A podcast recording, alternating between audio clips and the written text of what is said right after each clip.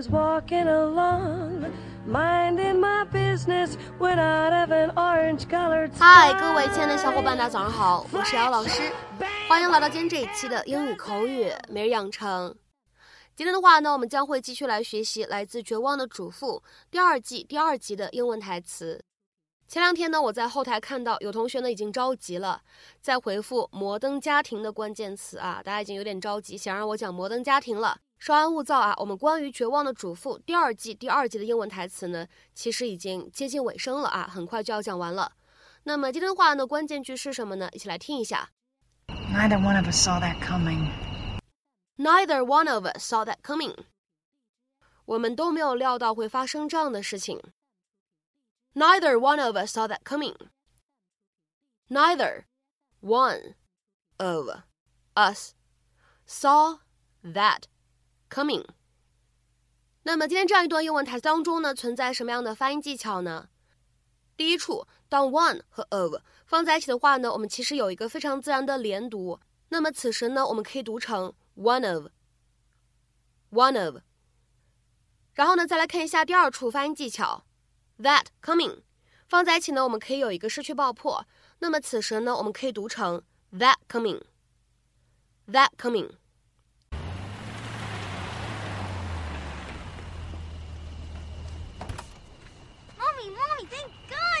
Hey, sweet pea. Why? What's wrong? Daddy found a rat. Oh. Did he now? Honey?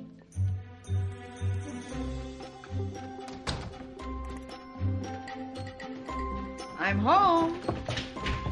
Hey, babe. Hey. Hi. How was your day? It was good. But more importantly, how was yours? Parker told you about the rat, huh? Yep. Oh my god, it was so disgusting. I came down the steps, and there it was sitting on the counter, eating a leftover grilled cheese sandwich. The sandwiches from yesterday? Okay, yes, the house has been too messy. Obviously, my system has some kinks in it. But check it out. I got my act together. Wow. So, um, I, I take it you took the rat outside? Oh no, I smashed it with a shovel. You killed it? Not with the first blow. Disgusting.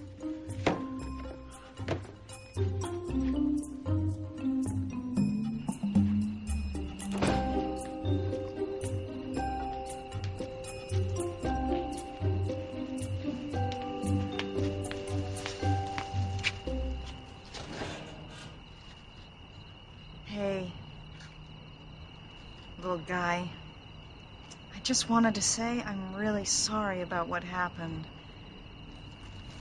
With the shovel. Neither one of us saw that coming.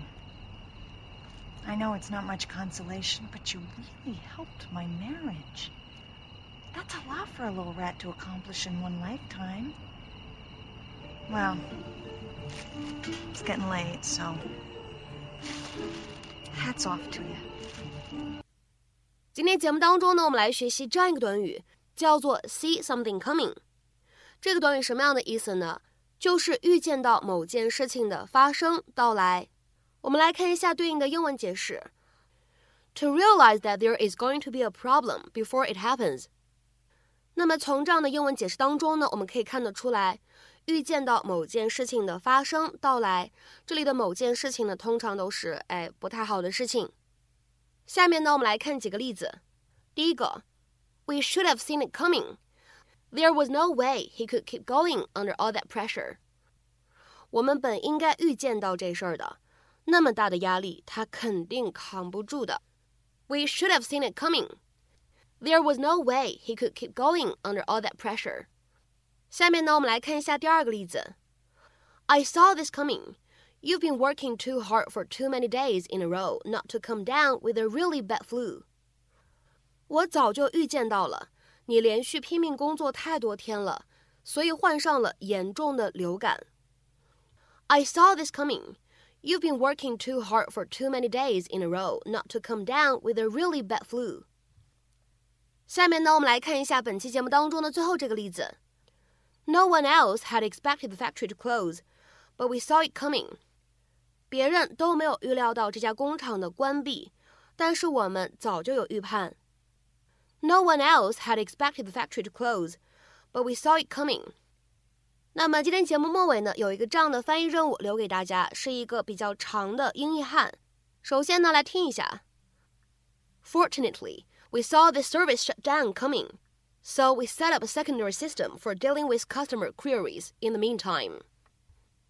Fortunately, we saw the service shut down coming, so we set up a secondary system for dealing with customer queries in the meantime. 那么这样一个长的句子，你会如何去理解和翻译呢？期待各位同学的踊跃发言。我们本期节目的分享呢，就先暂时告一段落。See you tomorrow.